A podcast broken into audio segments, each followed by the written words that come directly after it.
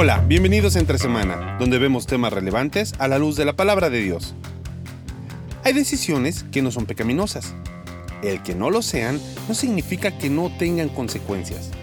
Hay decisiones buenas, pero no necesariamente son las mejores. Lo mejor no implica que sea lo óptimo. ¿Qué herramientas tenemos a disposición para aprender a pasar de lo bueno a lo mejor? ¿Cuáles son algunos filtros prácticos? Acompañemos nuevamente a Alex y a Marcelo para platicar sobre este tema, aquí en Entre Semana. La semana pasada estuvimos viendo la toma de decisiones en cuanto a lo negativo, cómo poder evitar eh, decisiones prohibidas, decisiones peligrosas. eh, y esta eh, semana vamos a estar hablando acerca de el otro lado de las decisiones, las decisiones buenas, pero muchas veces no basta con una decisión buena. ¿no? Para muchos es quizás el área más complicada, ¿no? ¿Cómo, cómo decido entre dos buenas opciones? Sí. ¿no? Porque está bien, ok, ya entendí lo pecaminoso, ya sé que caminar en la cornisa de la imprudencia no va, pero ¿cómo hago para dos buenas decisiones? Correcto. No, no sé cuál ha sido tu experiencia, pe- pensando no solo en la experiencia personal, sino caminando con personas. Yo siento que aquí es donde muchos se traban, ¿eh? O sea, Mm. obvio, sí, todos tomamos decisiones pecaminosas y hemos tomado y vamos a seguir tomando, lamentablemente. Pero a veces yo percibo que es como que llegan ahí y eligen un camino que va por, a veces místico, ¿no? Eh, dos van por un camino medio como que quieren espiritualizar todo, ¿no? Y es como que, eh, a ver, tienes dos buenas opciones, sé práctico.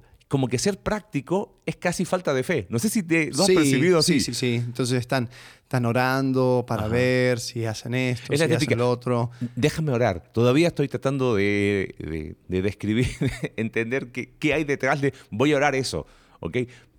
Ahora, ojo, eh, eh, Sí, orar sí, siempre es bueno. Sí, orar está bien. No, no, no. Pero Eh, muchas veces se usa el déjame orar como un sinónimo de no estoy listo para tomar esta decisión todavía.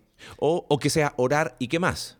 Correcto. Mira, déjame orar, déjame evaluar y pensar Exacto. y ver las posibilidades. Pero a veces detrás del déjame orar es no estoy listo o, o es quiero pensar también, pero decir deja pensar o ver pro y contra es como muy, muy humano. Entonces Sí. no se usa. Pero yo siento que a veces nos trabamos. Yo me he trabado muchas veces ahí entre dos opciones buenas y, y por, y varias veces era como queriendo buscar algo espiritual, místico, y era como que, no, bro, o sea, eh, a ver, evalúa, considera, eh, y, un poco el, corazón de esta serie es proveer algunas herramientas sencillas, eh, más allá de las que ya conocidas, ¿no? De hacer una lista de pro y contra, los más avanzados usan análisis FODA y hay otras herramientas más de evaluación, pero ¿por dónde pe- empezaríamos? O sea, tengo dos cosas buenas. Empecemos con una pregunta que entró. Eh, Ah, ¿verdad? Hay, hay una sí, pregunta. Sí, sí, sí. Eh, en, en el último eh, episodio, ahí por, por Spotify, entró una pregunta y va así la pregunta. Dice, ¿qué onda nuestros sentimientos y emociones en relación a asuntos pendientes en la toma de decisiones? Y pone un ejemplo. Sé que quiero hacer X, pero me da miedo por Y. Y, y yo creo que hablamos un poco de esto en el, el episodio anterior, eh, pero creo que muchas veces eh, hay, hay otras cosas que van influyendo en nuestras decisiones y eh, no hacemos ciertas cosas y, y Claro. como que muy detrás estamos eliminando esas decisiones Mm. por, por cuestiones emocionales, por miedos, por aquí habla, de, de- de asuntos pendientes, o sea, cosas, cosas que no, no he resuelto. no sí, quizás hay, hay- hay que distinguir. Si hay cosas no resueltas, cualquier tipo de decisión va a estar complicada. Ujú. Ok.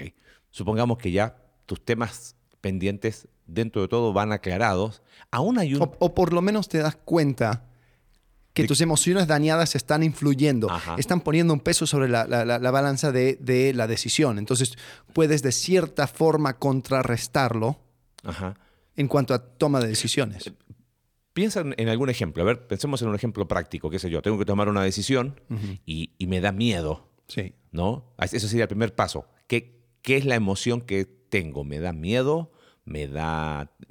¿Qué es? ¿No? ¿Me da pavor? No sé. Sí. Supongamos que me da miedo. Pero hay que colocar el apellido. ¿Me da miedo qué? Claro. no sé, me da miedo que si tomo decisión A, eh, persona B, me da miedo que se ofenda. Ajá. Porque, no sé, eh, Me voy a cambiar de ciudad. porque me cambio de ciudad y, Entonces, y ya- somos ya- amigos de toda la vida. Sí, y, cada martes teníamos nuestra, Claro. nuestra junta que, que- y donde hablábamos acerca de nuestro amor por eh, Lo que sea. los, los animes. ¿no? Pero sí, claro, es como... Entonces, no, que me, me va a reclamar, va a decir, ¿qué, ¿y qué pasó? Y, y, y nuestros martes de anime, ¿dónde nuestro- está? Sí, y, eh, entonces, o si trabajan juntos, por ejemplo. o si trabajan Claro, juntos. tienen un proyecto juntos. Es Sí. decir, mejor, eh, iniciaron algún emprendimiento, qué sé yo. Sí. ¿Viste? U- Un... Porque a veces pasa, oye, hagamos algo juntos, un emprendimiento y, bueno, pero sabes que ahora tengo otra orientación en cuanto a, no sé, mudanza de ciudad. em, ¿qué, qué otra? O sea, porque estoy pensando en... No, sí, totalmente. En, en un abanico de opciones. O sea, a- ¿no? a, mí me ha pasado, o sea, yo con- en- entro en, una, en un proyecto y, y- y, no, sí, va a ser buenísimo, excelente. Y después de seis meses, un año, te das cuenta, esto no, esto no, No va, no tiene pies ni cabeza.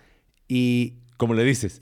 sí, eh, y, y el problema es que dices, yo tengo que tomar esta decisión, yo sé que esta es la decisión que tengo que tomar, pero cuando lo tome, gente se va a ofender, se va a sentir, yo voy a tener que quizás eh, dar una razón Hmm. que no les va a gustar, voy a tener que decir, mira, este proyecto no, no va porque no, no siento que estás eh, poniendo de tu parte.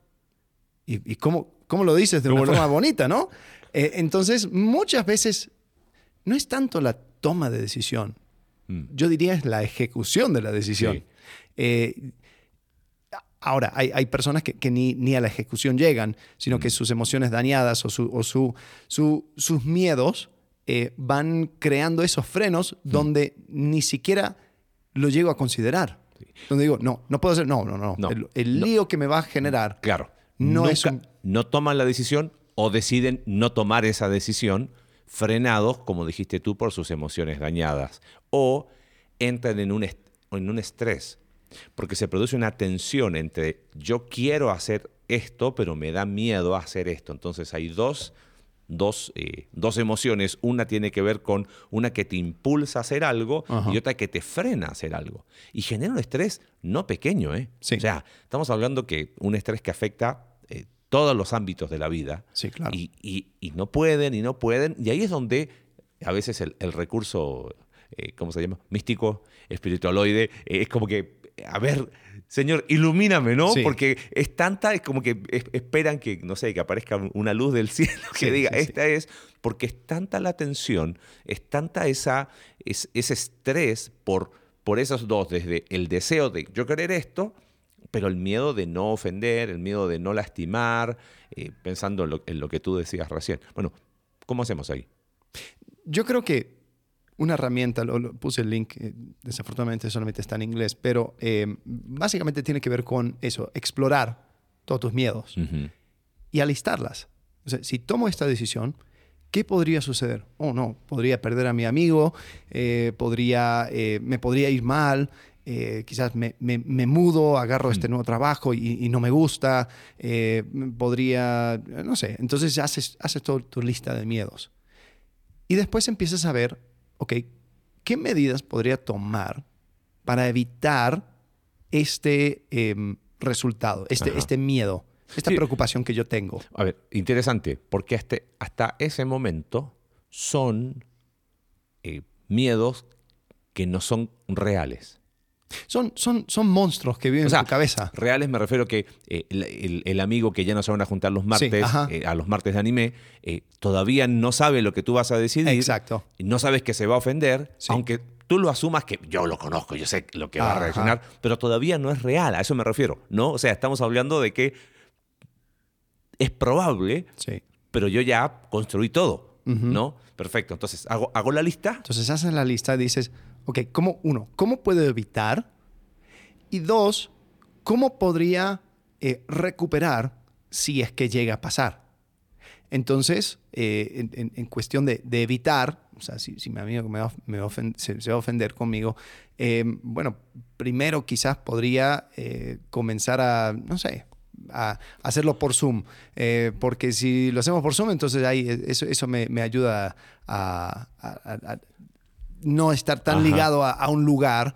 Eh, Claro. Otro es, o sea, hay, más, más que nada cuando tiene que ver con emociones de otras personas, es, es difícil. Es difícil porque eh, vamos a hablar el próximo, la, la próxima serie acerca de, de- de Límite. límites. Y yo no puedo sentir por otros. No. Y yo no, yo no me puedo hacer cargo de las emociones de otros. Exactamente, no puedo ser responsable entonces- por, lo que otros sienten. Sí, entonces va- es- eso lo vamos a tocar eh, terminando este episodio. Pero eh, vam- vamos, por otro ejemplo. Me voy a mudar de trabajo y si, y si, no, si no me gusta, si no quedo, eh, y, a- y ahora estoy varado en, en otra ciudad, ya me mudé, etcétera, etcétera. Entonces, quizás uno podría empezar a ver, ok, em, ¿qué si sucede eso? Hmm. Bueno, tal vez antes de tomar esa decisión de mudarme, podría ver las otras oportunidades laborales en esa ciudad. Porque digo, peor de los casos, si hago toda la mudanza, entonces empiezo a aplicar en otros, otros lugares y ya, Claro. ya identifiqué tres, cuatro lugares Ujú. que podrían ser. Eventualmente. Eh, dos, eh, ¿cuáles son las cosas que podría aprender o aprovechar estando en esa ciudad?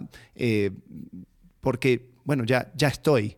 Hmm. Eh, y después, o sea, quizás peor de los casos, bueno, mudo, me, regreso. O sea, entonces, lo que, lo que empiezas a hacer es eh, mentalmente trazar ese camino y enfre- eh, enfrentas tus miedos Mm. de tal forma que, que ya vas armando, armando un plan. Sí. Y quizás como sugerencia, más allá, o sea, mentalmente, pero ponlo por escrito. Ya sea en, en- en tu celular, en, tu, en un archivo, en, en una libreta. ¿Sabes por qué? Porque, no, no, no, es que lo tengo acá. Pero eso hace que le estés pensando, Sí. pensando rumia, rumia. Al ponerlo por escrito, Sí. inclusive, te, te fuerzas a resumir, Ajá. a expresar, ok, ¿y cuál es el miedo? El miedo es este. Y, y- y puedes inclusive entrar eh, a- a lo que vendría quizás el primer filtro, ¿no? Porque los filtros que hablamos la semana pasada, ¿no? En cuanto a lo peligroso, perdón, a lo prohibido y lo peligroso tenía que ver con el consejo bíblico, la guía del Espíritu Santo. Sí. Ahora, esos filtros no se eliminan en la toma de decisiones, permanecen siempre, pero empiezo a añadir otros. Bueno, pero, ¿no? ok, ¿cuál es el problema de, de- de la guía del Espíritu Santo en este caso? O sea, porque uno podría decir, "No, yo y el Espíritu Santo somos mayoría y vamos a tomar las mejores decisiones. Sí, pero recuerda, tú puedes resistir al Espíritu Santo, tú puedes apagar al Espíritu. Y el problema es que cuando tú tienes emociones dañadas y cuando tú, tú tienes también tu perspectiva, tú tienes las cosas que tú normalizaste, Hmm. eh, no, o sea, lo que tú, con lo que tú creciste es lo familiar. Y sabes que lo familiar es lo que se normaliza. Entonces lo familiar es normal. Claro. Y lo que es normal es cómodo, porque tú, pues, lo, lo- lo entiendes, eh, sabes cómo, cómo va, eh, sabes las reglas explícitas e implícitas de, de- de aquella cosa familiar. Entonces lo familiar es normal, lo normal es cómodo, y después ju- justificamos las cosas que son cómodas, porque pues, a mí me gusta, yo, yo me siento cómodo aquí, entonces lo que hacemos es que le, le- le- le ponemos un elemento casi moral a eso, donde Sí. decimos lo cómodo es, Es bueno. bueno. Entonces, eh, si, si tú, vamos a seguir con este, eh, este ejemplo, si tú creciste en un hogar donde lo máximo era lealtad, Hmm. donde lo máximo era eh, cuidado con, con- con no ofender, No ofender a nadie. Y, entonces eh, el, el- el tomar una decisión donde quizás vas a ofender a una persona te va a dar tanto pavor y, y si lo ves a través de tu filtro de, de lo familiar, normal, cómodo y bueno, vas a decir, no, es una decisión mala porque voy a terminar ofendiendo a esta persona. Y, y- y desde mi perspectiva, eso no es una opción. Entonces, lo que necesitas es un poco de perspectiva. Más allá, y, y no, ojo, no estoy diciendo que el Espíritu Santo eh, es No, incapaz no va a obrar de, revelar en ti Obvio. eh, estas cosas, pero sí voy a decir que el Espíritu Santo tiene una forma muy particular de trabajar. Lo encontramos en, en Efesios eh, capítulo 4, el que eh, él dio algunos hacer Sí, el capítulo 4. 4. Eh, el Espíritu Santo obra a través de otras personas. Y muchas veces aquellas cosas que Dios te está diciendo, te lo va a decir por medio de otras personas. Y bueno, tirémonos ahí un, un- así un, un debraye teológico cortito. en Efesios, no quiero decir todos, pero si no me equivoco, casi todos los verbos son plurales. La morada del Espíritu Santo es en el cuerpo de Cristo, se le llama la morada corporativa. Hemos hecho, hemos individualizado tanto el cristianismo que es una opinión muy personal, viene de del efecto pendular de la reforma, ¿no? Pero esa es discusión eh, para otro momento. Eh, que nos olvidamos, ok, pero es que el Espíritu Santo, sí, pero el Espíritu Santo mora, sí, mora en ti, sí, mora en ti, pero, pero mora en la iglesia.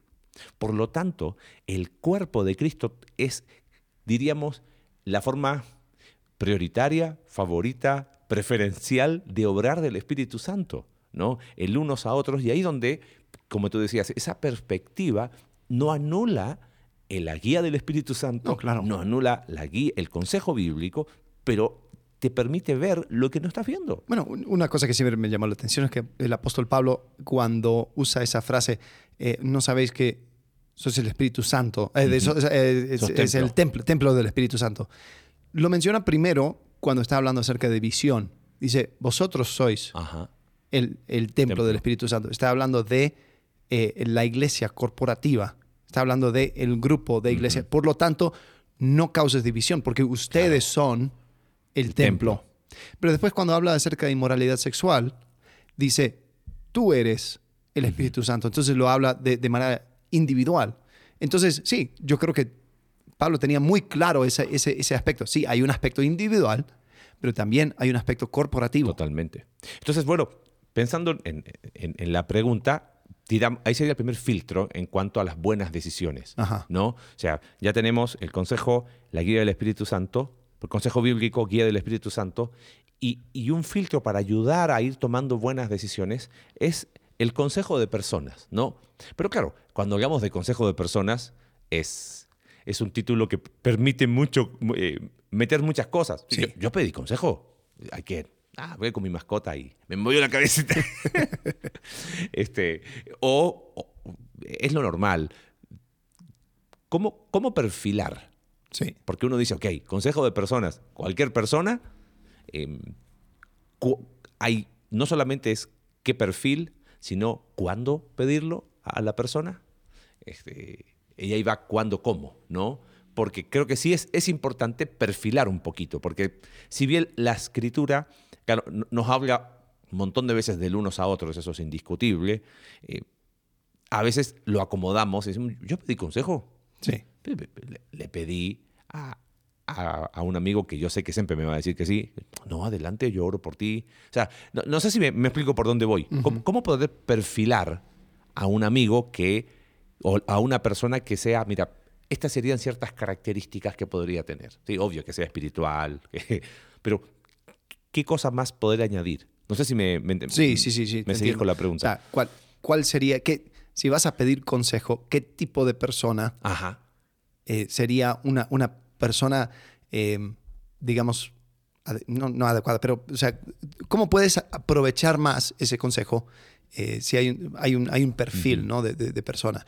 Eh, yo creo que sí, creo que tiene que ser una persona, sí, como tú dijiste, eh, espiritual, donde tú te das cuenta que las decisiones que esta persona toma, lo toma por razones, eh, digamos, escriturales, ¿no? O sea, donde, o sea, porque no solamente va con ser una, entre comillas, buena persona, sino una persona que tú ves que está siendo guiado, está... eh, eh, que tenga, que tenga una vida que respalde. O sea, voy a pedirte consejo en decisiones y, y su, y- su vida no tiene. Que no tiene los- no- los- no los tiene- primeros- no tiene historial. corre, y, y que ten- Sí. tiene los primeros dos filtros, Claro. donde respeta el consejo bíblico y donde busca la guía del Espíritu Santo. Sí. Sí, se- se- en- en- entiendo. O sea, ti- ti- tiene, tiene que haber un respaldo espiritual Sí. de, de la persona. Ok. Eh, ¿Es necesario que te conozca? Porque algunos dicen, no, yo, le, yo prefiero pedir consejo a una persona que no me conozca porque es más eh, imparcial. Y otros dicen, no, que te conozca. El tema es que esa variable por sí sola no dice mucho, porque si yo digo, mi mamá me conoce, mi mamá me dará un consejo como mamá siempre. Sí. Eh, si, si- yo le digo, no sé, eh, a ese amigo que yo le digo, eh, amigo, nos vamos, no sé, vamos a correr a las 3 de la mañana, sí, y, y vamos a, no sé, a tirarnos en paracaídas, a hacer un- sí, o sea, si, si tengo ese amigo que me va a decir a todo que sí, Ajá. y me conoce mucho, eh, o sea, Sí, eh, no- no me va a dar un consejo. Lo único, él lo único que sabe es decirme que sí en cada cosa que yo le digo. O sea, no sé si me, me explico, porque eh, creo que esa- esas dos cosas también son bien comunes. Ah, no, yo busqué a uno que no me conoce, entonces mira, me contacté, no sé, por... por Entonces me, dijo, me dijo todo y yo sé que es imparcial porque no Claro, me conoce. Porque no me conoce. Eh, Sí, el problema es que la única cosa que conoce es lo que tú le dijiste. Entonces, eh, el- cuídame de mis errores que son ocultas, ¿no? Claro. O sea, eh, yo no sé lo que no sé. Entonces, cuando simplemente le doy una, un- una situación narrada por mí, eh, esa persona no puede tomar en cuenta las otras cosas que ni siquiera yo me doy cuenta. O sea, que, que es, es de mucho valor el consejo de una persona que diga, oye, pero has tomado esto en cuenta porque yo, yo sé que tú luchas con esto. O eh, mira, acuérdate que eh, tú ves la vida desde, desde esta perspectiva. Entonces puede, puede entrar en quizás eh, una profundidad mayor en cuanto a ese consejo cuando te conocen. Sí. Ahora, pensando en eso, es quizás eh, el problema es cuando yo quiero tomar una sola variable en esa persona. Tampoco estamos diciendo, estamos describiendo al apóstol Pablo que se tiene que reencarnar, no, pero si, si te conoce, no, que no sea la única variable, ¿entiendes? O sea, ya dijiste que tengo una vida de respaldo, una vi- un hombre espiritual que, que viva bajo un consejo bíblico de guía del Espíritu Santo, que tenga un historial de, no de decisiones perfectas, pero de, de que te diga, mira, yo he tomado estas malas decisiones, Ajá. sí, porque si fueron todas buenas, o sea, y que esa persona al mismo tiempo te conozca, o sea, no estamos hablando de características que, que elijo una, ¿entiendes? Sí. No, o sea, te conoce, espiritual, ¿qué más? A- a- Ahora, ojo, eh, en cuanto al conocimiento, el espiritual, Ajá. todo lo demás, em, yo creo que también se vale el consejo de personas que tal vez son expertos en esa área. En un tema. ¿no? Ah, sí. Eh, siempre y cuando sepas por, o sea, su, eh, o sea, por qué lado va a tirar, ¿no? Ajá. Por ejemplo, si, si yo estoy preguntando a una persona que, eh, mira, entro, entro al mundo de negocios o, o- o me entro de lleno al ministerio. Pues si le pregunto a un misionero, va a decir, eh, no, entra al ministerio, 100%. No, sí. si, si le sí. preguntas a un, a un hombre No, de negocio, No, estás perdiendo tu tiempo. No, Claro. mírate, que aquí puedes hacer. Y, Sí, y- eh, eso es importante. ¿eh? Ahora, si, si yo estoy, si yo voy con el hombre de negocio y digo, oye, estoy pensando maximizar mi, qué sé yo, mi negocio en cuanto a, a- o sea, ir en esta dirección, ¿me podrías dar unos consejos sabiendo de que esa persona tal vez no va, no va a valorar el aspecto ministerial que, que tú estás llevando? Claro.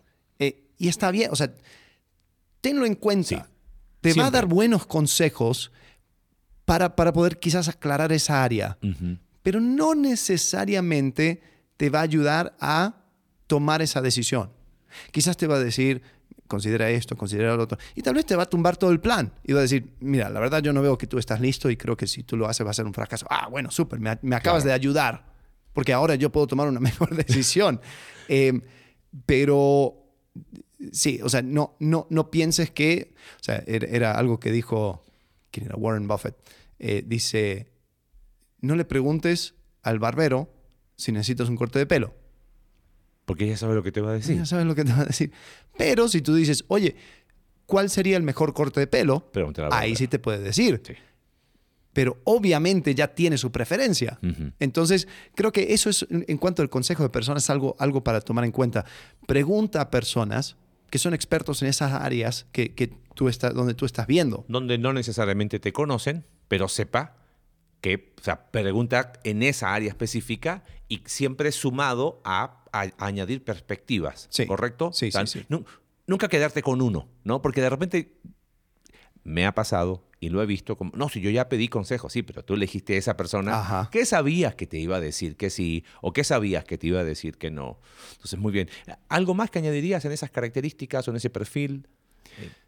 Em, una persona, eh, yo diría, una persona espiritual, una persona que, eh, yo, yo diría esto, que por lo menos, si, si- si- si no te conoce a ti, que por lo menos conozca el, el área en el cual tú quieres tomar esa decisión.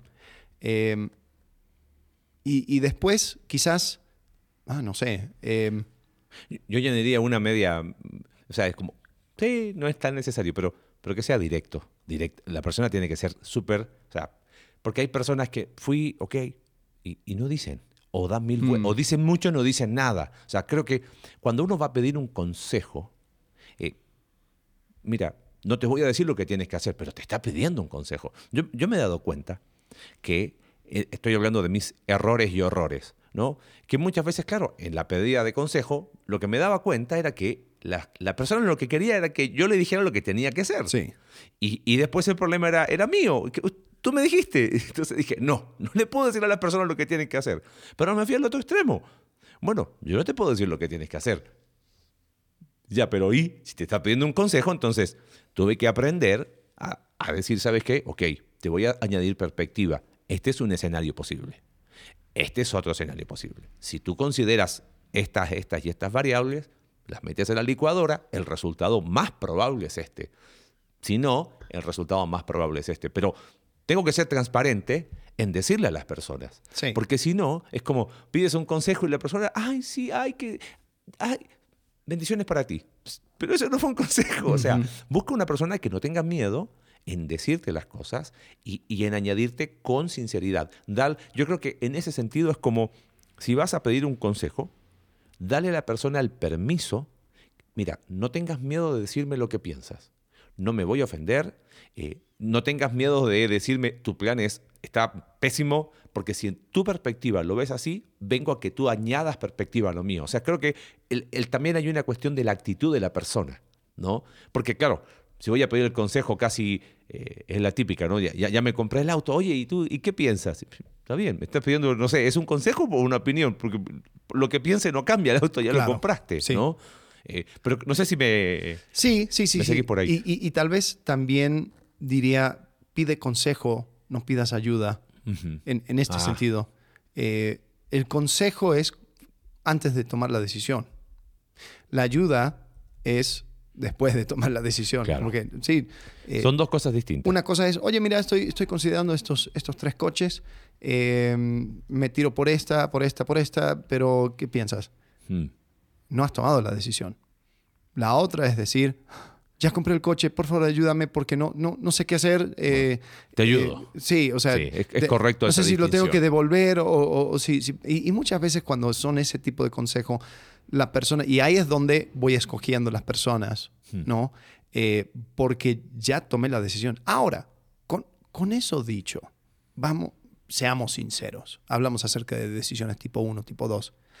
La mayoría de las decisiones que vamos a tomar en la vida son decisiones donde hay vuelta atrás Sí. y, y- y si no hay vuelta atrás, o sea, no es el fin del mundo. El efecto colateral, el daño colateral es. Entonces, mínimo, ¿no? no... Ojo, estamos hablando de decisiones que no son prohibidas Sí. y decisiones que no son peligrosas. Pero decisiones como me compro este auto, me compro el otro, eh, hago esto, hago lo otro, o sea, también tienes que identificar el, el- o sea, el, el piso mínimo donde, por ejemplo, el coche. A, a mí, yo, yo me estreso mucho porque, porque yo veo todos los variables, eh, checo el costo, checo la, la- la- la- cómo se va de- devaluando el coche, el, la- el costo de piezas, y de, Para, etcétera. para lo que sea. Y, y desde cosas grandes a pequeñas. Vas a comprar un, un celular y Es- 10.000 reviews de cómo funciona. Eh, es frustrante. Me Pero- frustro conmigo mismo. Sí, sí, sí, digo, yo no sería una persona que... sí, si, alguien- si, si yo vendría a mí mismo a pedirme consejo, diría, "Ya, ándate, tó- tó- tómatela. Pero yo lo que he tenido que hacer es evaluar, a ver, ¿cuál es el piso mínimo Mm. para que esto sea una decisión, digamos, favorable? Mira, con que me dé un par de años de, de- Listo. de- de buen servicio eh, y después lo puedo vender a, a un precio decente, pues está bien. No, no pasa nada. Me Y después, con, con, con mi decisión ya hecha, Ajá. voy a tener herramientas para la próxima decisión. Y listo. Y diríamos, hay que desdramatizar ciertas decisiones. Y a veces en eso hay cosas que son más profundas. Eh, tú lo has compartido muchas veces, ¿no? Era, es que el tema es que, ¿y- ¿y qué van a decir si tomo una mala decisión? O sea, me equivoqué, entonces está mi aceptación, mi valor. Ajá. Pensando en eso, me acordé de una historia corta. Eh, Cuando recién llegamos a vivir acá a México, fuimos a Ezequiel Montes y pusieron un local de saldo, pero recién inaugurado. Y yo dije, ¿De saldo? de saldos, o sea, de productos eh, como mm, descontinuados, eh, eh, nuevos, pero que ya pero no, no, no eran, no, eran, no eran actuales. Entonces estaban a muy bajo precio, pero estaba recién inaugurado. Pasando por ahí decía, mira, y vendían cafeteras, eh, cocinas, refrigeradores, lavadoras. Fuimos a ver y, y veo una cafetera tipo expreso, ¿viste? con un molinillo. Y digo, ¿cuánto? No tenía precio. Y recuerdo que me lo vendió a un precio que era muy bajo. Entonces yo dije, o sea, está aquí. Y le dije, ¿estás seguro que es el precio? Sí, sí, sí, me dice, llévelo. Y mira, yo recién llegando, claro, haciendo- veníamos con, con toda la... eh, ya en ese tiempo, hace más de 10 años atrás, ya habíamos tenido crisis en Argentina cuando vivimos allá la- con la devaluación. Y mi, mi razonamiento fue, con este que estoy pagando, o sea, me hago 10 cafés y ya pagué la cafetera. Ajá, Entonces, sí. si, si está mala y no me funciona, claro, porque era sin garantía. Entonces era, usted la lleva y llévela. ¿Viste? Sí. Entonces que bueno, eh, si funciona, si me da 10 cafés, ya la pagué. Correcto. Entonces era que desdramatizar una decisión, eh, como dices tú, ¿cuál sería el peor escenario? Que ver, listo, ¿cuál es el mínimo? Mira, con, con que me dé esto, Exacto. suficiente. Sí. Y hay, y hay personas, por ejemplo. Nos dio más de 10 cafés. Ah, bueno, todavía lo tienes, ¿no? La tengo, no, pero ya, ya, ya perdió precio, ya, ya, ya, ya le dimos, la, la jubilamos. Bien. Sí, o sea, aún te, te mudas a... He, ha- he hablado mucho acerca de mi, mi decisión de, de venir aquí a México. Dije, peor de los casos, voy a vivir, voy a experimentar, voy a ver, voy a saber qué no hacer y pues no me muero. Claro. Regreso y punto. Sí. Entonces, hay personas que justamente lo, lo que más le da temor es de no tomar la mejor decisión. Y les da miedo equivocarse, les da miedo Sí. el, el- el rótulo no funcionó. Y como, como metí variables, entre comillas, espirituales, entonces la razón del fracaso, entre comillas, fue espiritual. Y es como que hay miedo al error, miedo a equivocarse. Y no está mal. Hay, yo creo que este, o sea, no te equivoques en lo prohibido y en lo peligroso, correcto, ¿no? sí, O sea, sí, sí, ahí sí. ahí el, el costo es altísimo. Es altísimo. Pero como tú dijiste, si son decisiones tipo 2, donde hay, hay, hay, hay vuelta atrás, donde no hay problema, equivócate. Sí. Ahora, hay algo que tomar en cuenta, ujú, porque muchas veces mis decisiones afectan a otros, que sí entra dentro de mi círculo de responsabilidad. sí, Estoy casado, tengo hijos. Em, sí, qué, qué bueno que lo ahí, mencionas. ahí es donde sí quizás hay que tomar un poco más de pausa, Ajá, buscar consejo, porque, eh, mira, o sea, si, si yo me equivoco y yo soy el único afectado, pues, como arroz con frijoles, no pasa nada. vine, me vine a México manejando el, el- el golfito, no funcionó, me devuelvo, pero no Sí. es lo mismo hacer el viaje con tres hijos. Exacto, Sí, exacto. totalmente. Entonces ahí, ahí es donde sí tengo que quizás tomar en cuenta ciertas cosas. Ahí es donde eh, tal vez el, el- o sea, las decisiones se tienen que ir quizás en etapas. Eh, entonces, por ejemplo, o sea, uso el ejemplo de mudarse porque quizás es la, la- la más común y, y es, y es la más eh, eh, objetiva, ¿no? Entonces, uh, quiero, quiero mudarme. Entonces, tal vez, si, si no es una cosa, bueno, tú hablas acerca de, de tu mudanza de, de Argentina a. México, eh, tal vez no, no tenías ese lujo de decir, bueno, vamos, vamos a probar por un mes, Claro. después regresamos y después vamos a... Pero si tienes esa posibilidad, Explórala. vamos por dos semanas a tal ciudad, vamos a... eh, y esto es lo que dicen muchos, dicen, consigue, ahora tenemos el, el lujo del, del Airbnb, ¿no? O sea, consigue una casita, réntalo por Anda. dos semanas. Observa. Porque eso es muy diferente a un hotel. Sí. porque tú estás en un vecindario. Eh, busca por el vecindario donde tú más o menos comprarías. O sea, no, no te vayas a la- al, al- al, eh, el fraccionamiento Claro. de lujo donde exclusivo, wow, donde no, sí, no vas me vivir". encantó. Dice, jamás podría pagar esta casa, pero me encantó. No, ve quizás a un lugar donde o sea, sea parecido a donde tú quizás te Sí. mudarías, estate un ratito. Ahí puedes ver, ah, no, mira, aquí, por aquí pasa el camión, eh, por aquí eh, está este trabajo, aquí, mira, podemos caminar Sí. hacia, hacia, hacia acá, este parque, lo que sea. Entonces, ahí vas viendo. Y sí, hay decisiones que uno tiene que Ujú. tomar. Y hay veces donde uno tiene que también decir, ¿sabes qué? Papá se equivocó, eh, estoy aprendiendo, estamos aprendiendo, estamos viendo. Eh, la verdad es que también, o sea, cuando tú puedes ser claro, eh, lo peor es, es tratar de manejar una imagen acerca Mm. de ti mismo de que Sí. yo nunca cometo errores Ese o yo no tengo nada que aprender. Exacto. Eh, se vale Se decir, vale. ¿sabes qué? Busqué el, busqué el consejo bíblico, no fue una decisión prohibida. Eh, sinceramente quería ser eh, sensible al Espíritu Santo, no es una decisión peligrosa. Busqué consejo de personas, Y pensé que era lo mejor para mí en ese momento. pero llega un momento donde la decisión es tuya Sí. y tú te tienes que adueñar de tu Y ahí decisión. tenemos que hacernos responsables de nuestras decisiones. Y, y- y ese es el punto. O sea, creo que hay, eh, le diste en el clavo ahí. Hay que hacernos responsables. El tema es que empezamos por, por el miedo a decir, sí, fracasé, me equivoqué. No, es que sí. No, ¿sabes qué? Sí, yo- con, con la información que tenía, habiendo tomado todos los pasos, uno se puede equivocar. Obvio que sí. Por eso hablamos el primer episodio de la teología de las Ajá. decisiones y del concepto de la voluntad de Dios y las decisiones. ¿No? Pero bueno, Hay un, perdón, hay una, hay una forma de tomar decisiones donde creo que lo, no me acuerdo cómo se llama, se llama como que, em, tre- es- es- ni siquiera me acuerdo del término, pero es- la, la- la- imagen es de em, ir como los monos, eh, de, de rama en rama. Algo cu- curioso que tiene el mono es que el mono no suelta una rama hasta que tiene la hasta otra. que tiene la otra en su mano. Entonces, eh, así siempre, o sea, no, no, no haces una, o sea, porque hay gente que dice, odio mi trabajo, ya lo dejé, le dije al, al- al- al jefe donde se podía ir y, y ya, ya, soy libre. Sí, eres libre, Sí, sí. libre, libre de, de- de ingreso, o sea, no, no tienes nada. Nunca, nunca en el nombre de la fe cometamos irresponsabilidades, ¿ok? Eh, la naturaleza nos enseña bastante. Sí, sí. Está bueno. Entonces, o sea, sé como el mono. Sí, Eh, sigue buscando tu próxima rama, no hay problema. sí. Cuando te agarras, Suelta. no sueltes la Sí. otra rama Hasta hasta, que tarde. tienes bien agarrado la otra rama. Entonces eso también podría. La verdad está, está buena, está interesante. Avancemos. Ok, Dijimos, Porque, sí, porque no, no, no todas decisiones, o sea, hay muchas veces donde hay un par de decisiones buenas y sí, puede ir de una forma u otra. Pero para tomar mejores decisiones hay otro elemento. Sí. Y, y- y- y le llamaríamos pasar de lo bueno a lo mejor, ¿no? Y tiene que ver con saber leer las circunstancias, ¿no? Eh, obviamente, no eliminamos los otros tres filtros anteriores, pero creo que uno tiene que aprender a leer.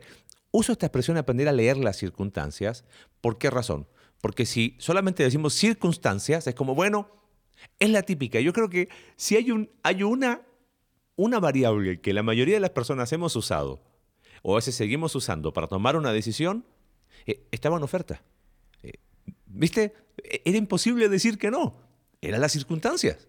Pero no es solo la circunstancia. No es el título circunstancia solamente. Es, creo que aprender a leer las circunstancias. Aprender a, a ver tu contexto. Decir, ¿sabes qué?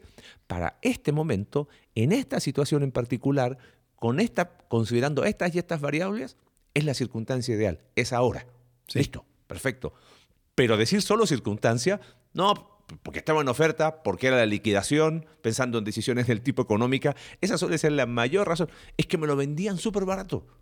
Ok, pero lo necesitaba, pero es que estaba... O sea, muchas veces el tema de circunstancia aún es una...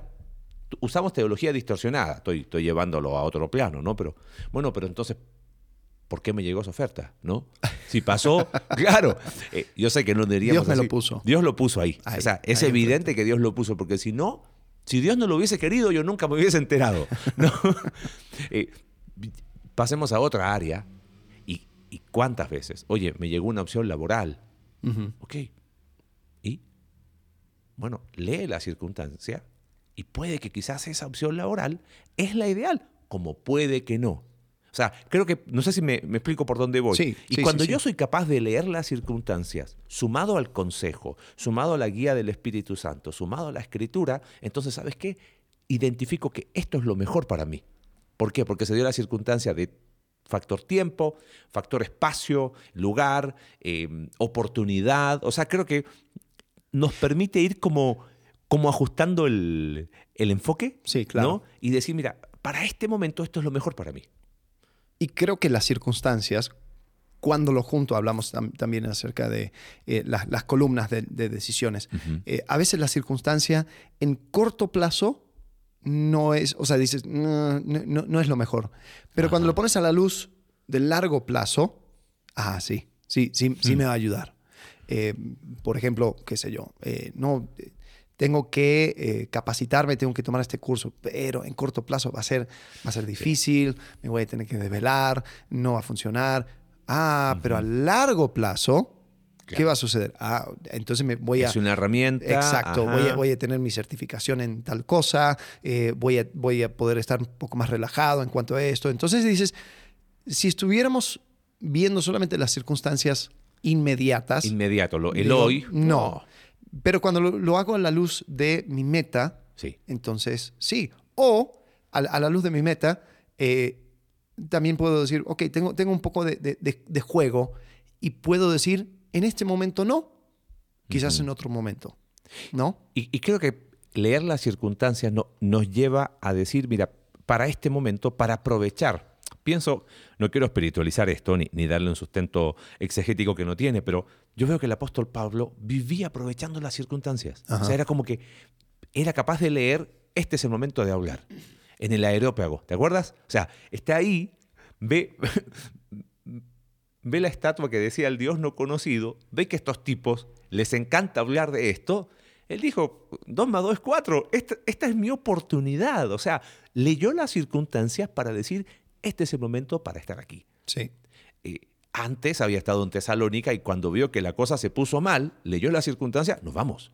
Bueno, entonces, Pablo, tu planificación misionera estuvo mala. O sea, eh, tú habías tomado una decisión de ir a Tesalónica, ¿por qué tuviste que...? O sea, él se dio cuenta, leyó y dijo, de aquí nos vamos. ¿No? Eh, no dejó tirada a la gente de Tesalónica, manda, manda a Timoteo, ahí lo explica en la primera carta de, eh, de a los tesalonicenses, pensando en lo que tú decías, ¿no? el factor emocional, pero si se quedaba, eh, lo más probable es que terminaras muriendo por la, re- la revuelta que hubo ahí. Pero estando en Atenas aprovechó, o sea, creo que esas circunstancias te lleva, cuando uno la aprende a leer, a decir, esto es lo mejor para mí. ¿No? Para este momento, en el corto plazo, también en el largo plazo, como dijiste tú, o en el mediano plazo, si hago esto ahora, voy a aprovechar allá, pero creo que poder tener esa capacidad de, mirar tu escenario y no, no, no creernos el ombligo del mundo, ¿no? Porque a veces somos tan, tan antropocéntricos, tan como que todo se trata de mí, todo, sí, estamos hablando de tus decisiones, pero aprende a mirar cómo, cómo está puesta la, mesa, ¿no? sí. Eh, por ejemplo, a mí me tocaba, eh, yo comencé como pastor de jóvenes y me tocaba eh, aconsejar a, a- a los chicos cuando están en esa etapa de secundaria, prepa, universidad. Y yo siempre le decía a los chicos, mira, es una buena idea apartar un tiempo para el estudio de la Biblia de manera exclusiva. Eh, porque siendo joven, si no estás casado, si no tienes hijos, o sea, es mucho más fácil eh, poder tomar ese tiempo que cuando tal vez ya, ya la decisión es un poco más difícil porque depende, o sea, otras personas dependen de ti. La pregunta es cuándo. ¿Cuál- ¿Cuáles son las circunstancias para poder tomar esa decisión? Hmm. Entonces, una de las preguntas que yo les preguntaba, eh, que, que les hacía era eh, acerca de su meta. Decía, mira, tú, tú te ves. eh, ah, porque, porque habían dos cosas, ¿no? Yo decía, es una buena idea pasar un tiempo eh, en, en el estudio exclusivo de la palabra. Y es una buena idea tener una carrera. O sea, tener, tener algún estudio eh, de especialización de lo que sea, pero algo con el cual tú te puedes eh, sustentar o simplemente algo que hayas estudiado. Claro. Eh, pero la pregunta es, o sea, ¿cuáles son las circunstancias que, que- que haría que tomes esta decisión primero, después, luego esta decisión, lo que sea? Entonces, quizá mi, mi- primera pregunta era acerca de la meta. Hmm. Ah, ¿Cómo te ves? ¿Tú te ves como un profesional trabajando y, y- y simplemente o sea, sirviendo tu iglesia local eh, eh, con, con las herramientas que, que- que fuiste Ajá. aprendiendo y todo lo demás? Sí, ok, yo, yo me veo como un profesional. Ok. Em, o si la, la- la respuesta es no, yo me veo eh, quizás trabajando eh, en, en una capacidad ministerial, eh, con, con una, posición eh, de liderazgo dentro de la iglesia, tal vez viviendo de eso con, con salario o tal Claro. vez en- en- en siendo misionero, lo que sea. Ok. Son dos metas diferentes. Y eso hace que las, las circunstancias cambien. Porque yo, yo, yo les digo, ok, lo que no quieres es cortar el momentum, el, Ujú. el- el- el, el- impulso que estás llevando. Es muy difícil, si tú vas estudiando tu carrera, te recibes, tienes quizás ya ofertas laborales, Sí. ya tienes toda tu red de contactos y, y- y todo está listo para tú comenzar en el mundo profesional y decir, espérame, Claro. ahora, ahora Me- me regreso, voy. Eh, me voy por un año y vengo. No. Dame chance, pero no, pero gu- guarda mi lugar. Entonces, si tú te ves eh, agarrando Sí. ese impulso y viviendo, o sea, trabajando en el, en el Ujú. mundo laboral y todo, lo mejor sería comenzar, Claro. tal vez tomando un tiempo para estudiar la Biblia, sea un año, lo que sea, y después comenzar tu carrera. Sí, totalmente. Eh, si tú te ves en el mundo, eh, digamos, ministerial, Ajá. lo mejor sería al revés, donde sacas tu carrera, estudias, te Para que recibes. tengas una herramienta. Exacto, y después vas y, eh, y, y- y vas eh, a, a estudiar la Biblia de manera formal, porque también ahí es donde vas a tener contactos ya, y tien- ya posibilidades. tienes clara tu vocación. Entonces, de esa manera, tú puedes aprovechar mejor. Pero tiene que ver con tu meta, tiene que ver con las circunstancias de vida. Y creo que todo eso eh, tiene que tomarse en cuenta. Cuando las personas tienen una decisión ya prehecha para quien sea, Ahí dice, mira, problema". esto es lo que tú tienes que hacer. Ni siquiera ha tenido una conversación contigo, ni siquiera sabe cuáles son tus circunstancias, pero ya sabe cómo deberías vivir tu vida. Eh, ten mucho cuidado. Mm. Sí. Ten mucho cuidado. Porque las circunstancias sí pueden ajustar muchísimo Mm. la- el, el panorama para que no solamente tomes una buena decisión, sino que tomes la mejor decisión entre esas buenas posibilidades. Y eso cambia absolutamente. Creo que lo, lo que diste ahí en el, en el clavo. eh, eh, ¿Es proverbio? Es eh, la palabra a su tiempo. ¿Cuán buena es? Ajá, o sea, sí. es como, sé honesto. Y si ya está todo horneado, está todo listo, ¿cómo le dice? Prehorneado, ya, ¿qué, qué voy a cambiar? La pizza ya está lista, solamente hay que calentarla. O sea, no, no- no te pongas a inventar que vas a hacer pizza si compraste la pizza lista. ¿no? Este, nos queda la última. Y, y a mí, eh, haciendo este estudio juntos, eh, porque la verdad, la mayoría de, paréntesis, para que sepan, ¿no? Eh, gracias a Dios hemos podido trabajar muy, muy bien juntos y trabajamos las predicaciones, todos los estudios los hacemos juntos y cuando estuviste de vacaciones dije, no lo voy a llamar. Sobreviví, pero era como acostumbrado a ese feedback, ¿no? Sí. Pero cuando estuvimos conversando esto, este fue uno de los que dije, up, cuando lo mencionaste, yo Mm. dije, es, eso es lo que creo que hace esa sensación de me hago cargo y esto era lo mejor para mí, Mm. ¿no? Porque, ok, considero ah, consejo de la palabra de Dios, guía del Espíritu Santo, eh, considero el consejo de personas que ya perfilamos, eh, veo mi individualidad, o sea, veo, perdón, mi, mi circunstancia, pero viene el último, la individualidad, ¿no? Y, y lo había hablado, yo antes lo colocaba de otra manera, pero me gustó ponerlo ahí, porque individualidad tiene que ver con qué es lo óptimo para esta persona eh, que tiene estas y estas características, ¿no? Generalmente cuando uno va, va pensando, bueno, ¿qué cosas Dios puso en tu mano para, para servir en su reino? Y es la típica, ¿no? No, me dio dones espirituales. Es lo único. No, hay un montón de cosas que Dios nos da. Nos da, porque pensando en individualidad, ¿qué es lo que te hace único? ¿Qué es lo que te hace eh, que no hay otro igual a ti, menos mal, ¿no? Gracias a Dios, pero que hace que para tomar esta, de- esta decisión que vas a tomar es la óptima para ti por estas características. Pienso, ¿no? Eh, ¿Qué son las cosas que puedo usar para extender su reino, desde la plataforma que Dios te tenga.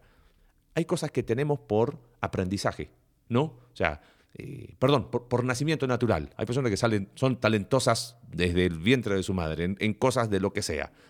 Eso Dios lo usa. Es parte de tu individualidad, es parte del, de lo que Dios va, va haciendo. Porque cuando hablamos a veces, tomamos los pasajes, cuando dice primera de Corintios 12, que Dios fue como pintando, ¿no? Esto de, en el cuerpo de Cristo y es como, ah, solo dones espirituales. Pero no, hay mucho más que eso.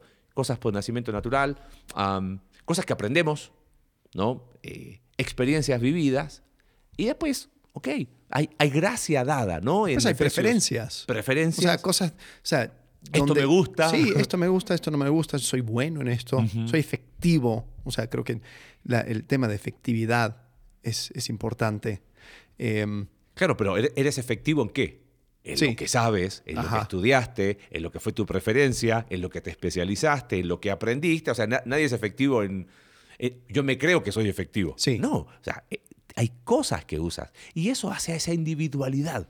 Sí, sí, por ejemplo, cuando, dijiste, nacen con, esto, yo eh, me pongo a pensar en, el, em, este atleta que hace natación, Michael Phelps, que, es el que más medallas ha ganado en cuanto a la natación. La gente dice, e, él es una aberración de la naturaleza porque él nació para nadar. O sea, no, no hay otro deporte que él podría hacer. O sea, su torso es más largo, sus brazos Él tiene un síndrome, Marfan, que tiene un... ¿Ah, sí? él tiene un síndrome. Yo tuve un paciente en Chile que tenía ese síndrome, pero claro, se expresa de muchas maneras. Pero ¿Qué es? es? Es un síndrome genético que altera un poco ciertas cosas y si no me, lo, voy a, lo voy a confirmar. Eh, pero ah, lo, que hace es que sus manos y sus pies son más grandes de lo normal. Ok. Entonces, literalmente él nadaba teniendo aletas. Entonces era como, hey, pero ¿cómo? Pues con razón pulverizó todos los récords que había. Claro, claro. Entonces, o sea, ¿te, imaginas al, pobre eh, ahí, qué sé yo? Sí, siendo orfán, ese era. Es una enfermedad rara, ¿ok? Que tiene ciertos defectos de, nacimiento. Eh, a veces tienen el tórax en una manera, en quilla, pero en el caso del no, pero sí tuvo extremidades más grandes, manos más grandes y pies más grandes. Entonces, claro, era literal, él nadaba no solamente con, con aletas, sino con remos. O sea, eran, sus brazos eran literal dos remos, volaba. Eso, es, lo individual. Contador no iba a ser. No, por más que quisiera. Es como que no. Sí, totalmente. Em, y, sí. Y, después está el, ejemplo clásico de, Michael Jordan. No sé si te acuerdas que Michael Jordan, eh, increíble en básquetbol, pero él siempre quería jugar béisbol. Sí. Entonces se mete, se mete a jugar lo Hizo. Y, fue perfectamente mediocre, para no decir malo. Y regresó al básquetbol. Sí. Y es como que ahora, yo, yo entiendo, muchas veces nosotros eh, luchamos y vamos en contra de nuestra individualidad. Tenemos una idea, una proyección, a veces impuesto, ¿no? Sí. Es que mi papá siempre quise que yo fuera, es que mi mamá siempre quise que yo fuera. Es lo que decía, los familiares, lo ah, que... Claro. y es lo que yo termino eligiendo. Claro. Como los familiares cómodos. Sí, y, y, a veces es frustrante, pero creo que nosotros tenemos que entender, hmm. Dios no te hizo bueno en todo. No. Dios eh, y yo creo que es por diseño. Sí, totalmente. Porque, porque cuando entendemos que la gracia, la multiforme gracia de Dios se expresa en otras personas y aún, o sea, digamos, o sea, más allá de la iglesia, ¿no? Porque muchas veces solamente eso lo, lo aplicamos a dones espirituales.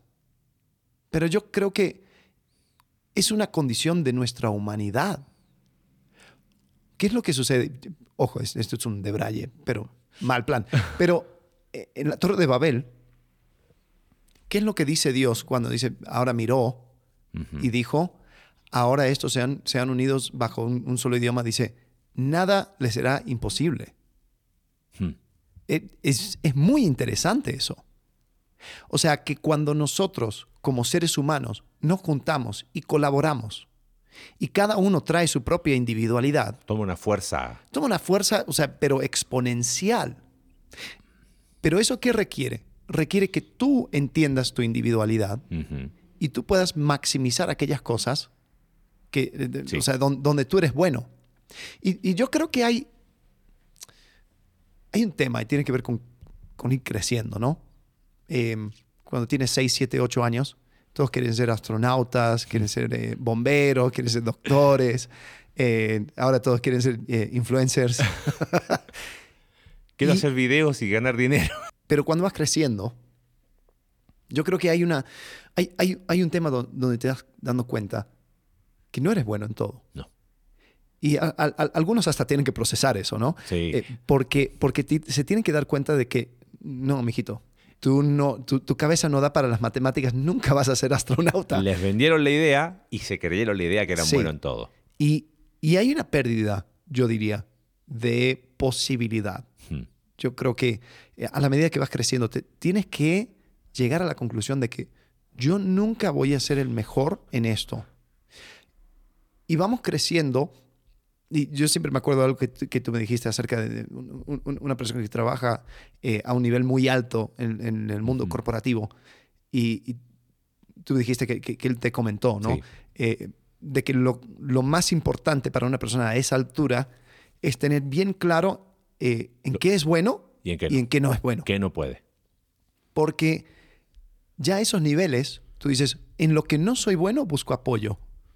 En lo que soy bueno, optimizo. Y, y voy trabajando en eso. Ajá.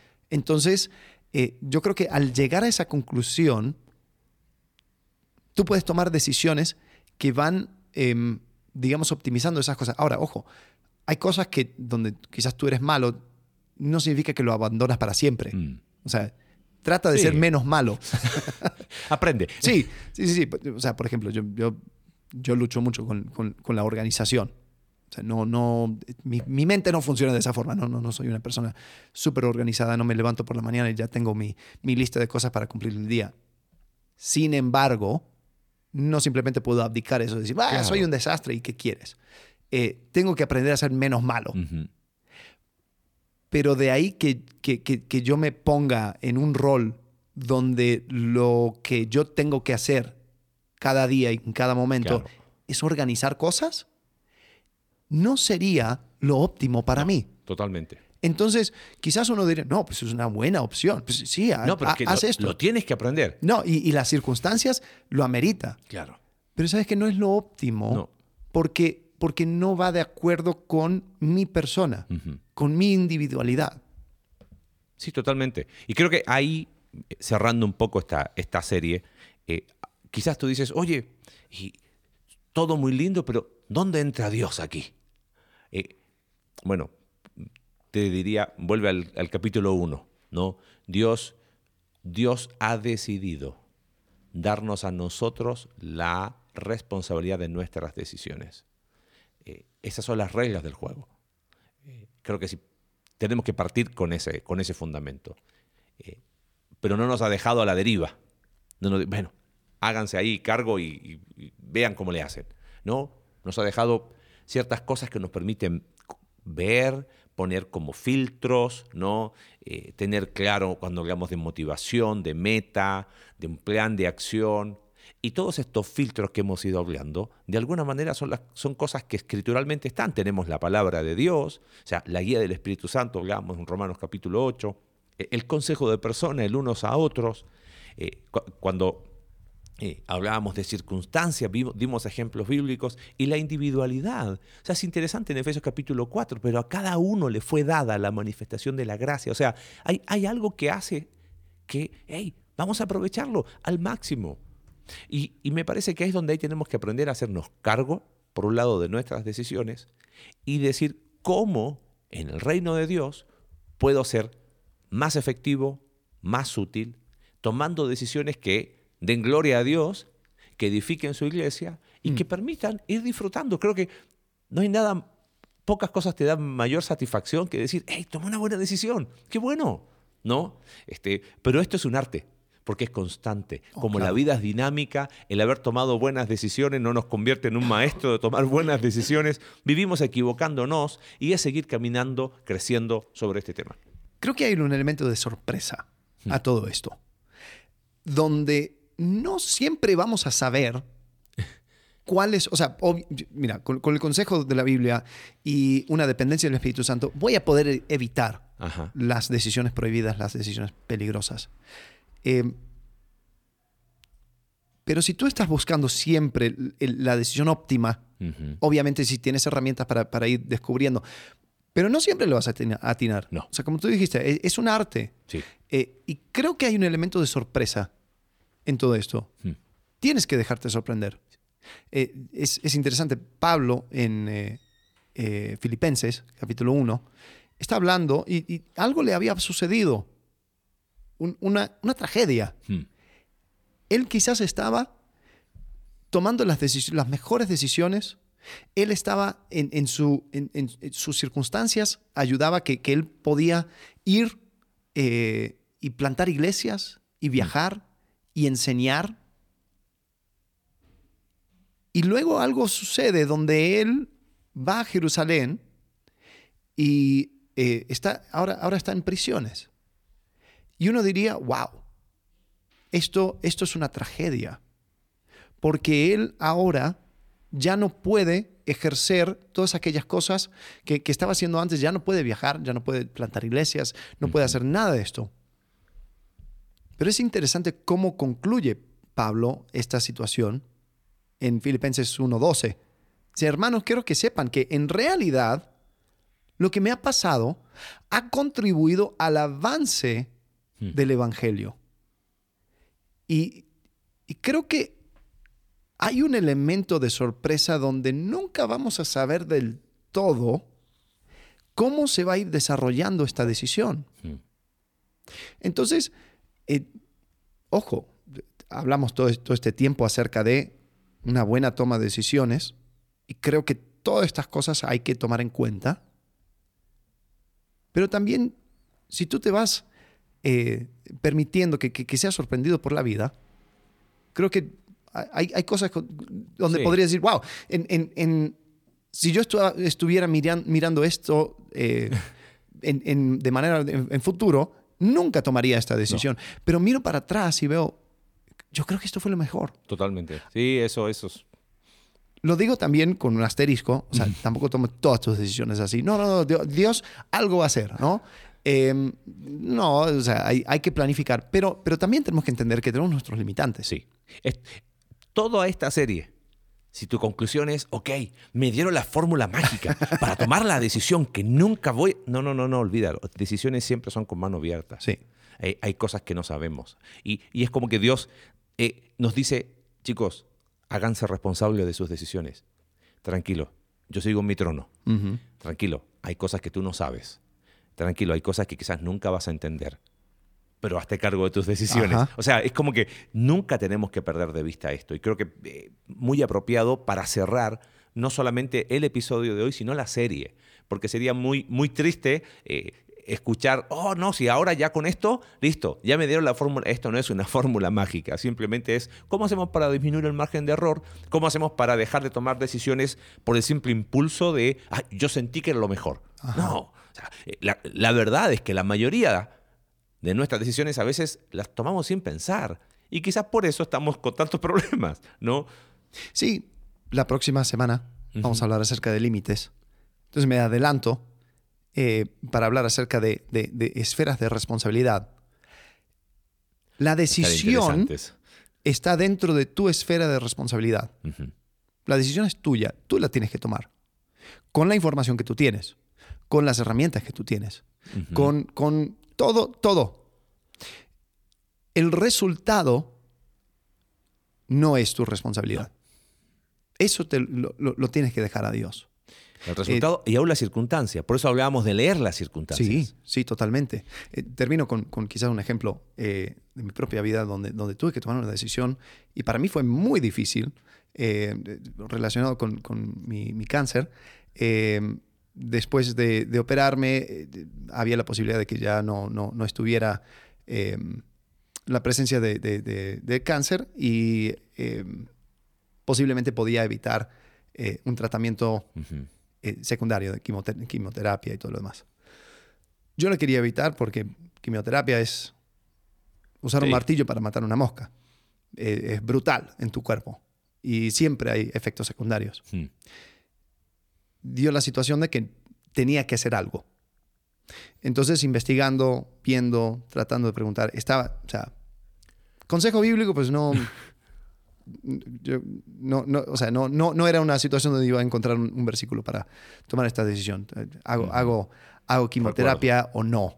Eh, guía del Espíritu Santo, pues sí, yo decía, Dios, o sea, si, si- si vas a hacer un milagro donde yo podría decir, wow, fui sanado en este momento, o sea, este sería el momento óptimo. Eh, dependía del Espíritu Santo, pero había una decisión que tomar. Sí. Había un riesgo en quizás buscar medios alternativos, eh, en, o sea, decir, ok, va- vamos por acá, vamos por allá. Eh, Muchas de esos, esa- esas formas alternativas eran muy caras, no eran mm, para nada comprobado. Mm. Eh, y, o sea, por el otro lado, el tema de quimioterapia, si bien era, eh, o sea, pues es, es- es meterte veneno, eh, sí tenía un alto índice de, eh, de éxito. Entonces me, me sentía trabado. Busqué consejo, anotaba todo, eh, fui con siete, ocho diferentes doctores para poder preguntar y cómo, cómo son las cosas. Eso. Mm. Todos me iban diciendo lo mismo. Eh, yo quería, quería hablar con alguien que, que quizás me, me pudiera dar otra, otra perspectiva. Eh, encontré la persona, no me convenció eh, y, y seguía, eh, se- sentía que estaba aplazando una decisión. Y, y- y el problema es no tomar una decisión. También es una decisión. Es una decisión, claro. Entonces yo me estaba dando cuenta que Y en, y en tu caso, me acuerdo, lo hablamos, el factor tiempo Sí. era. Sí, lo estamos hablando de. Ahora, yo me iba midiendo para ver cómo, cómo era el avance y, eh, o sea, de, cierta forma me, me estaba dando el lujo de Tenía- esperar. Había, de había cierto margen. Correcto. Entonces, eh, llegué a un punto donde dije, ya, basta. O sea, tengo que tomar una decisión. Eh, yo me acuerdo que, o sea, no, no lo hice explícitamente, pero empecé a explorar, o sea, cuáles son, las, cuáles son los problemas, cuáles son las, las cosas que, eh, que podría suceder. Y sí, efectos secundarios. Entonces, bueno, ¿cómo voy a evitar los efectos secundarios? Bueno, o sea, eh, dije, si, si tomo eh, la decisión de hacer quimioterapia, eh, voy a tratar de proteger mi cuerpo, o sea, alimentándome de una forma muy, muy radical, eh, cuidando mi hígado, cuidando todo esto, voy a seguir haciendo ejercicio, voy a hacer esto, voy a hacer lo otro, eh, para poder, de cierta forma, contrarrestar los efectos. Y, y después tam- también tomé una decisión de evaluar y reevaluar después de cada ronda. Gracias a Dios no eran mucho, eran dos rondas, pero, pero dije, voy a hacer una.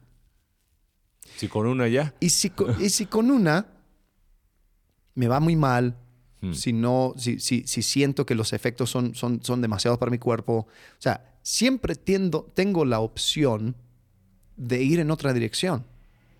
Entonces, tomé la decisión de que, bueno, mira, la, la verdad es que las circunstancias en la, en la cual vivo yo hoy, en este momento, pues este es el modo de tratamiento. Mm. Si viviría hace 100 años, quizás hubiera sido otra cosa, Otro. ¿no? Me da una Sí, claro. lobotomía o algo así, ¿no? Pero no vivo hace 100 años y tal vez en 100 años Va a haber otra. va a haber otra cosa donde tiene la vara mágica y, y plum, y ya, ya como, está todo ¿cómo? curado. Exacto. Pero yo no vivo ni 100 años en el pasado ni 100 años en el futuro. Vivo hoy. Y esas son las circunstancias. Había que aprender a leer. Y yo, y yo tenía que hacer paz con eso. Mm. Porque, porque yo decía, "E- e- e- es que, es que este método Sí, de tratar el cuerpo no es lo óptimo. Sí, pero tú no tienes otra opción. Claro. O, o- o si bien hay otras opciones, tú no tienes la información. No, porque todos me decían, no, porque hay una curita que, la, que, el veneno de, de la culebra y que, la sangre del mosquito y no sé cuánto. Y, y, wow, qué bueno, si, si funciona sería increíble. Pero yo no tengo el lujo de estar jugando con estas cosas porque Claro. también tengo una familia. Y yo tengo que tomar una, una responsabilidad que va a impactar también a mi familia. Mm. Porque también podría ir y endeudarme hasta, hasta, hasta mis hijos para ir a un, un, eh, un lugar especializado y todo lo demás y donde todo sería experimental. Y, ok, también. Pero el efecto financiero también es un efecto. Claro. O sea, todo esto son variables. Entonces, viendo las circunstancias, dije, bueno, voy por la primera y después voy por la segunda. Y entonces, la primera, gracias a Dios, yo creo que el, el- el trabajo de eh, ir tratando de Preparar. contrarrestar Ajá. los efectos Funcionó. eh, funcionó. Entonces, me sentí con la fuerza y dije, pues una más y ya, y ya termino lo que, lo, que me, lo que me indica el doctor. Ok, ah, lo voy a hacer. Y lo hice. Y, y- y también creo que fue una, una cuestión de individualidad. Hay personas que pasan por eso y, y les va muy mal. Y dicen muy, nunca muy más. mal. Y no, sigue. Pero para mí no, el, el efecto no fue tan fuerte. Entonces lo pude completar. Y, y- y ya, lo hice, ya terminó. Entonces ahora estoy, estoy en revisión, eh, cada, cada par de meses voy eh, para, para revisar niveles de, de sangre y marcadores. Y, y gracias a Dios, o sea, hasta ahora bien. Pero fue una- un momento, eh, yo me acuerdo, o sea, fue, fue, fue meses terribles. Y hablando y buscando consejo, y la gente me gritaba, dice, ¿cómo puede, cómo puede ser que no tomes esta decisión? Y, y- pero yo sabía que era Tuviste tu mía para proceso hacer. personal. Exacto. Y, y te hiciste cargo de tu decisión. Bueno, y, y yo creo que eso, eso o sea, lo menciono porque, porque eso es lo que más rescaté, me quedó marcadísimo. Mm. Mi cuerpo es mío y las decisiones que yo tomo acerca de mi cuerpo, yo me tengo que hacer cargo. Sí. Porque si yo, si yo lo entrego a un doctor, eh, el doctor sí, tiene toda la sabiduría, estudió, bla, bla, bla, bla, pero él no se va a hacer cargo de las consecuencias de esa decisión. Quizás diga, ups, lo No resultó. siento, no resultó. Y, y bueno, o sea, sí, la- pues, ¿qué te voy a decir? La, la- la sangre de la- de- de- del, del mosquito y, y el veneno de víbora, pues, no, bueno, parece que para ti no, no, no funcionó. Pero ellos no se van a hacer cargo de mi cuerpo, porque yo soy el, el- el que, el que tiene esa responsabilidad. Entonces, en esto, esto, esto de la toma de decisiones, eh, creo que es necesario tener las herramientas para tomar una decisión. El resultado, pues eso déjaselo a Dios. Sí. Pero nosotros, desde nuestra perspectiva, desde nuestra manera limitada de ver y entender el mundo, tenemos que decidir cosas. Y si usamos estos filtros, quizás nos puede ayudar a llegar a una decisión eh, lo, lo más óptimo posible, ¿no?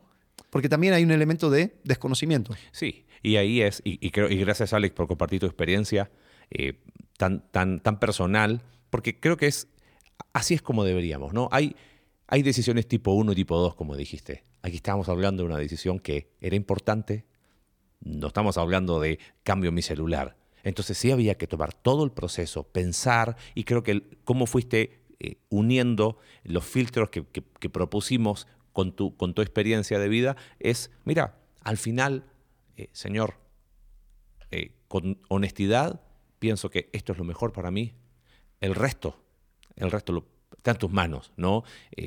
Porque ah, cuando, uno, cuando uno entiende ese, esa barrera y ese límite, deja de meterse en, en el campo que le corresponde a Dios y empieza a hacerse responsable del área que nos toca a nosotros. Y ese es el corazón profundo de esta serie. Hagámonos responsables de nuestras decisiones. Tomemos eh, responsabilidad por cada cosa que tenemos por delante, sabiendo que hay un límite, pensando en la próxima serie, eh, y, y el resto le corresponde a Dios, ¿no? Eh, no, no, no juguemos a ser dioses. Yo creo que ahí, eh, no, porque lo que decíamos primer episodio, ¿no? Dios tiene sus propósitos. Nos metemos en, en- en el campo que no nos corresponde. Hagámonos cargo de lo que nos corresponde a nosotros y sigamos caminando juntos. Esperamos sus preguntas. Gracias. Nos vemos próxima semana. Nueva serie, Límites. Y ahí estamos, en contacto. Muy bien. Siempre. Hasta la próxima. Gracias. Adiós.